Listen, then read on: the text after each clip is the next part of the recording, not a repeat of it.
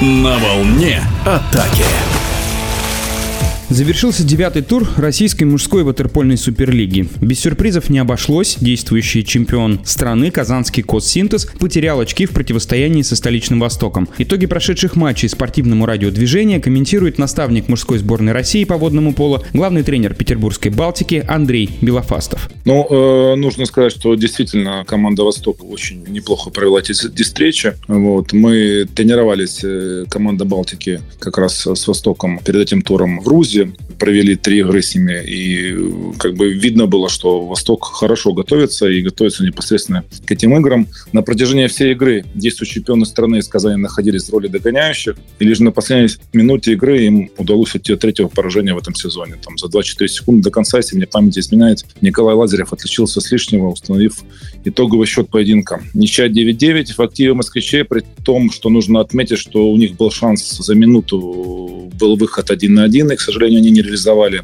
И потом удаление, тайм-аут, и э, в который раз Николай Лазеров спас э, команду синтеза от поражения, получив очень серьезные и важные очки, считаю, для Казани. Вторая игра уже была более, скажем так, спокойная, потому что было понятно, что Восток сложно будет после такой игры повторить хотя бы уровень э, первой. И, конечно, Синтез был настроен более агрессивно. И нужно отметить, что Латыпов не играл, потому что он получил красную карточку в первой игре. Но именно во второй встрече э, мне очень понравились молодые игроки из Казани. Это и Ярлыченко, и Махиянов, и Аухадеев, которые забили очень много мячей. И очень здорово стоял на воротах Сергеев, который не защищал ворота в первой игре. Казань уверенно провела вторую встречу, но в целом э, команда «Восток» показала себя очень-очень боеспособным коллективом. И, конечно, дальнейшие игры чемпионата будут очень интересны для нас. «Синтез» была единственная команда из всего российского чемпионата, которой удалось выехать на этот недельный сбор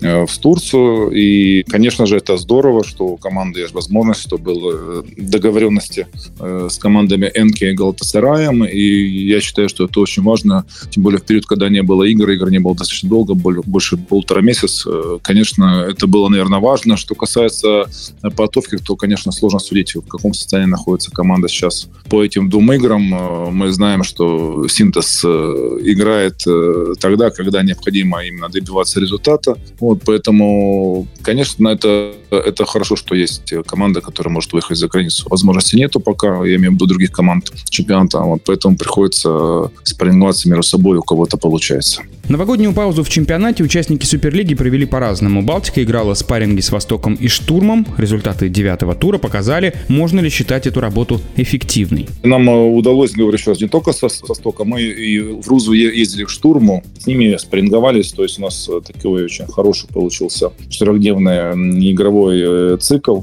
И, конечно, мы настраивались, мы хотели дать бой фавориту, лидеру, скажем так, чемпионата России. Нам это удалось, хотя вот впервые, наверное, за два года мы не сумели взять ни одного очка у Волгограда. Мы очень хорошо играли первых три периода в первой игре. За 3 минуты 40 секунд до конца счет был ничейный 5-5. Но, к сожалению, концовку четвертого периода мы смазали, и Волгоград нас просто разорвал на контратаках, и мы проиграли эту игру. Может показаться кому-то очень много, 4 мяча, хотя, говорю еще раз, все эти мячи были забиты в концовке игры, но, безусловно, это была заслуженная победа Волгограда.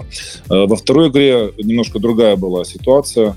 Вот, мы вели во втором периоде 4-2, хотя концовку обратно же э, Волгоград переломил, мы закончили второй период 5-4. Проводила команда наша третий период, 5-1 был проигран. Но в четвертом периоде, когда уже счет был достаточно большой, нам удалось немножко уменьшить результат. 4-1 мы его, его победили, имеем в виду Спартак 4-1 закончился этот четвертый период, но общий счет 9-11 в пользу Спартака. Можно показаться, что победа была очень уверенная, хотя нужно отметить, что, конечно, Спартак в этом году очень сбалансированная команда, хорошая скамейка, хочу отметить очень надежную игру э, вратаря Федотова. Матчи 10-го тура открыли «Восток-2» и «Волгоградский Спартак». В двух поединках волжане, лидеры чемпионата, были уверенно сильнее столичных ватерполистов 21-1 и 16-4. Чего еще стоит ожидать от предстоящих игр?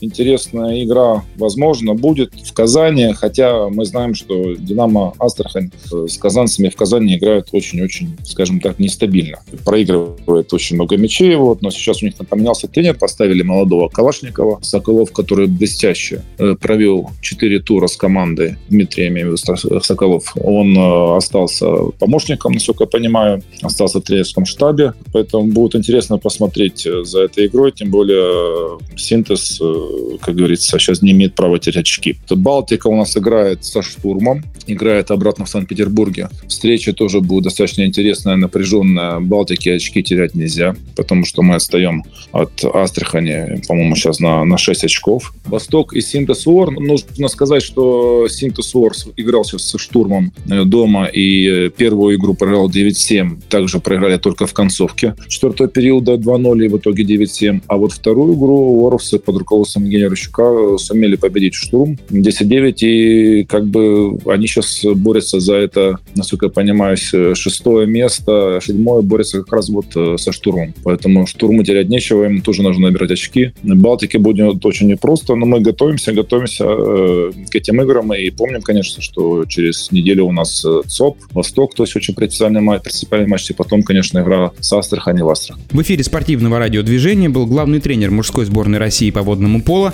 наставник Петербургской Балтики Андрей Белофастов. На волне атаки.